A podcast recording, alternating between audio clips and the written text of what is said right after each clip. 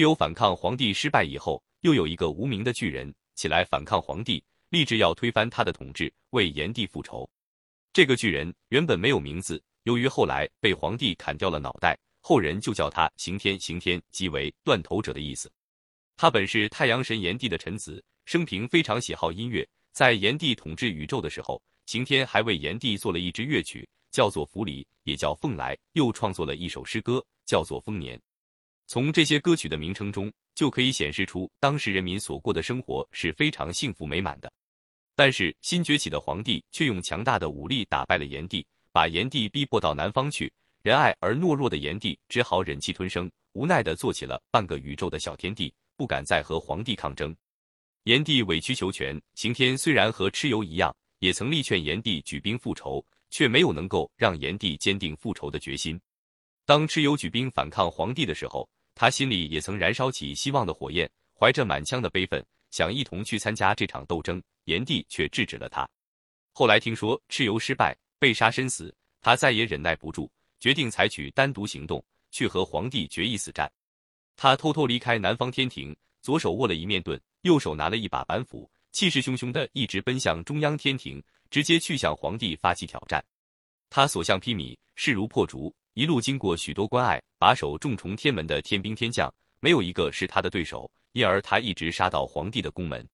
皇帝听说刑天杀来，怒不可遏，当即提了一把宝剑，亲自出来与刑天展开激斗。两人在云端里剑斧交加，你来我往，拼命厮杀，打斗了很长时间，仍不分胜败。不知不觉，从天庭一直杀到凡间，一路杀去，直杀到西方长阳山的近旁。皇帝去了个空子，冷不防一剑向刑天的颈脖砍去，只听得“擦”的一声，刑天那颗像小山丘一般大小的头颅就从颈脖上滚落下来。落在山脚下了，头颅落地和滚动的声音，就像天上的轰雷，震得山谷和林木都发出嗡嗡的回响。刑天用手一摸脖子，发现自己的头颅已经没有了，他心里发慌，忙把右手的板斧移给左手握着，蹲下身来，伸手在地上乱摸，想把头颅找到，让他重新复原到自己的身体上。周围的大山小岭都给他摸了个遍，那参天的树木、突兀的岩石，在他巨手的接触下都断折了，崩溃了。只弄得烟尘弥漫，目视横飞，但他终究没有找到自己的头颅。恐怕刑天摸着了头颅，重新补在脖子上，又将使这场惨烈的厮杀继续下去。因此，赶忙提起手里的宝剑，对着长阳山用力一劈，哗啦一声，把长阳山分为两半，巨人的头颅咕噜噜的滚入山中，大山又合二为一。这时，正蹲在地上摸索头颅的刑天，突然间一下子停止了动作。他呆呆地蹲在那里，身体就像是一座黑沉沉的大山，保持这个姿势已经有了千百万年。他知道他的头颅已经被埋葬，他将永远身首异处了。他看不见的敌人或许此刻正站在他的面前，得意的大笑呢。他失败了吗？不，他并没有失败。至少从精神和意志上来讲，他并没有甘心失败。